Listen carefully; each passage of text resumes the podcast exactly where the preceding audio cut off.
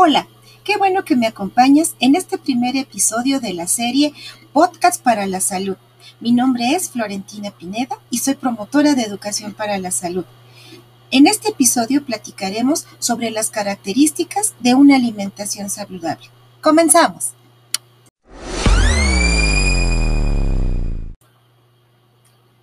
Para tener una buena alimentación, cada familia debe aprovechar lo mejor posible los alimentos que tiene a su alcance y procurar que las comidas del día reúnan las siguientes características.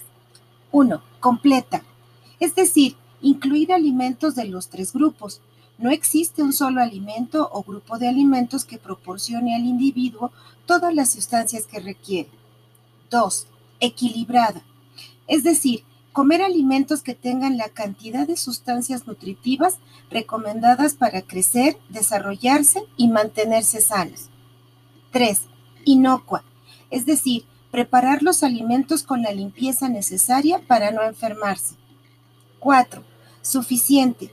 Consumir en cada comida la cantidad necesaria de alimentos para cubrir las necesidades nutricias. Y por último, variada, es decir, incluir alimentos de diferentes sabores, colores, olores y consistencias en cada comida, para evitar la monotonía y asegurar el consumo de los diferentes nutrimentos que requiere el organismo.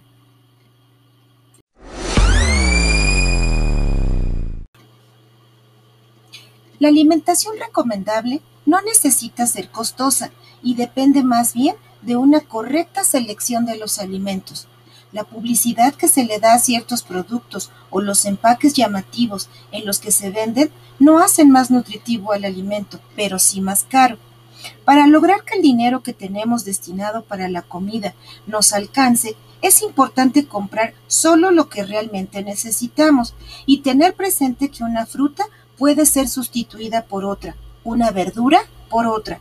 El queso puede sustituir a la leche y un tipo de carne a otro, o bien ser reemplazada por huevo o una combinación de leguminosas con cereales y verduras.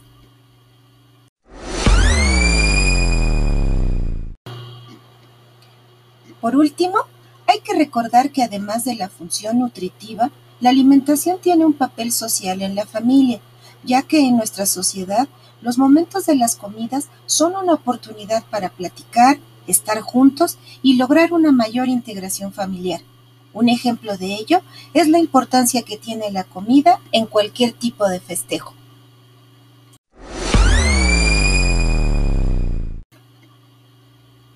Qué bueno que me has acompañado en este primer episodio.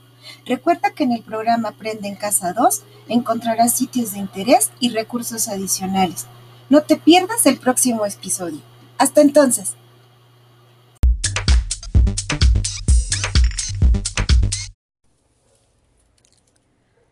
Continuación, los invito a observar el siguiente video. Como se pudieron percatar, es muy importante que consumamos dos refrigerios al día. Recordemos que un refrigerio es un alimento ligero que se consume entre las comidas principales y se vende en el establecimiento de consumo escolar o es preparado en casa y proporcionado por la familia para su consumo en la escuela durante el horario de recreo. ¿Qué beneficios tiene el refrigerio? Como parte de la dieta de los escolares, sirve para proveerles los nutrimentos y energía necesarios entre comidas y evitar lapsos de ayuno de más de cuatro horas, así como mantener la saciedad en su apetito. El refrigerio complementa su alimentación y no sustituye al desayuno, la comida o la cena.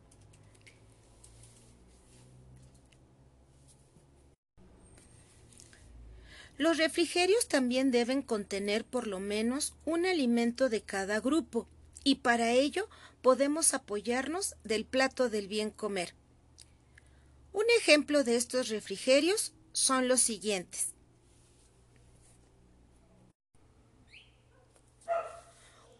Son los beneficios de una alimentación correcta para los niños en edad escolar y adolescentes? Tener un correcto desarrollo, estatura y peso correcto para la edad. Mejorar su concentración y aprendizaje. tener buena salud y menos riesgos de enfermar, evitar desnutrición, sobrepeso y obesidad. Por último, daremos algunas recomendaciones para los padres de familia.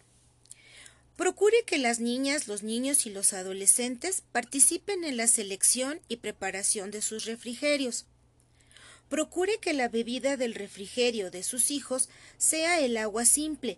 Aumente el consumo en época de calor y cuando realice actividad física.